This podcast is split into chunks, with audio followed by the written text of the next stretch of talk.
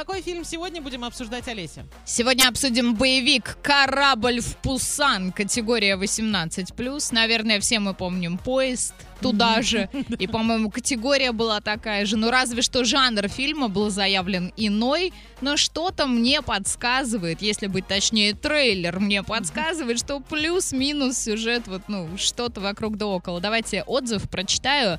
Ну, во-первых, хочу сказать огромное спасибо актерам, которые сыграли роли в этом фильме.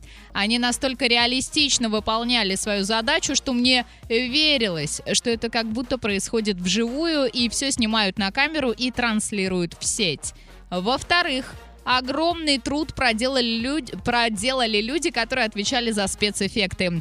Это колоссальная работа, с которой они справились. Они огромные молодцы. Ну и в-третьих, задумка режиссера. Сюжет удалось воплотить в классный, необычный для нашего времени фильм.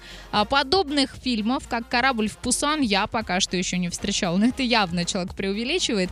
А хочу пожелать, чтобы вы не останавливались и снимали еще части про печально известный город Пусан. А то есть про страшные страшные ситуации, которые происходят около города.